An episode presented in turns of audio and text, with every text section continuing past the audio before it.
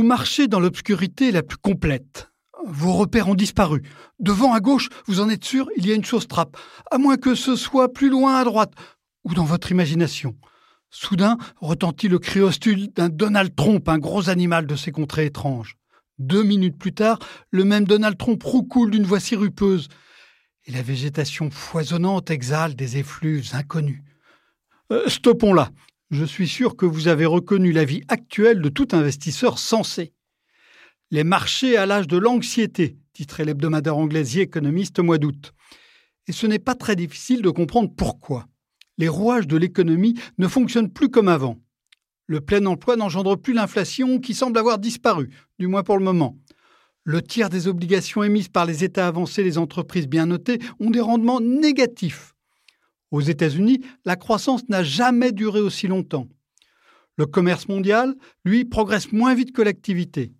L'endettement record s'accompagne d'une baisse du taux d'intérêt. Tout ça est complètement nouveau. Or, les outils de la politique économique ont été forgés depuis trois quarts de siècle pour agir précisément sur ces rouages. L'État, piloté par un gouvernement issu du suffrage populaire, manie l'instrument budgétaire pour soutenir l'activité quand c'est nécessaire. La Banque centrale, elle, qui est devenue au fil du temps une institution indépendante, manie l'instrument monétaire pour éviter l'emballement de l'inflation et tempérer l'ardeur dépensière des gouvernements en quête de réélection. Sauf que, sauf que quand l'inflation disparaît ou s'obstine à rester inférieure à la cible de prix que s'est fixée la Banque centrale, ce bel équilibre disparaît, d'où la montée en puissance de deux débats. Le premier débat est technique. Il se déroule au sein des banques centrales. Est-ce qu'il faut changer la cible de la politique monétaire? Les banquiers centraux ont pour mission de maintenir la stabilité de la monnaie, ce qu'ils ont interprété comme une hausse des prix proche de 2%.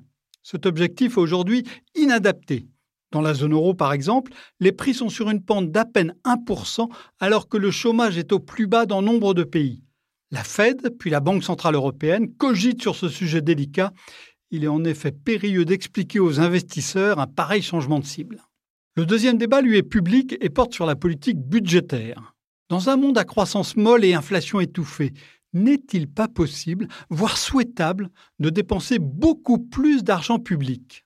Et cet argent public ne peut-il pas venir de la Banque centrale, devenue incapable d'atteindre sa cible d'inflation par d'autres moyens? Au début de l'année, l'ancien économiste en chef du FMI, Olivier Blanchard, a soulevé la première question lors du prestigieux congrès annuel de l'Association des économistes américains. Les tenants de la théorie monétaire moderne ont aussi de plus en plus d'adeptes, en particulier dans la gauche américaine. Pour ces économistes qui reprennent des idées vieilles d'un siècle, le gouvernement doit creuser le déficit budgétaire pour atteindre le plein emploi en le finançant par la création monétaire.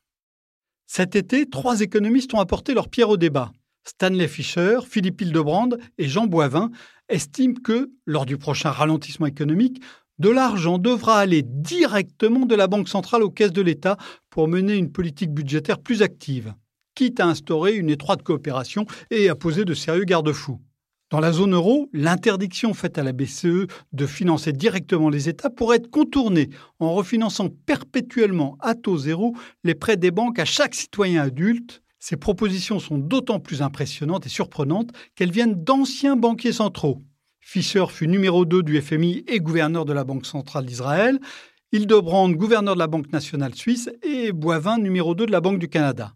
Et en plus, ce trio œuvre désormais dans l'Institut de recherche de BlackRock, premier gestionnaire mondial d'actifs, qui devrait normalement peu apprécier la perspective de taux d'intérêt nul. Ces propositions viennent d'un monde plongé dans une incertitude radicale. Depuis la crise financière de 2008, l'argent échappe au jeu du marché. Ce sont désormais les banques centrales et non l'équilibre entre l'épargne et l'investissement qui déterminent les taux d'intérêt à long terme, comme l'a montré clairement Claudio Borio, le patron du département économique et monétaire de la Banque des règlements internationaux.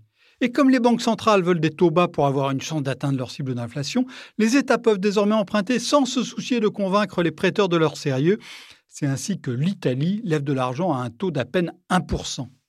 Quelle est donc la nouvelle limite à l'emprunt public? Comme souvent, la révélation de cette limite risque de coïncider avec une crise majeure, la prochaine ou la suivante. Retrouvez tous les podcasts des échos sur votre application de podcast préférée ou sur leséchos.fr.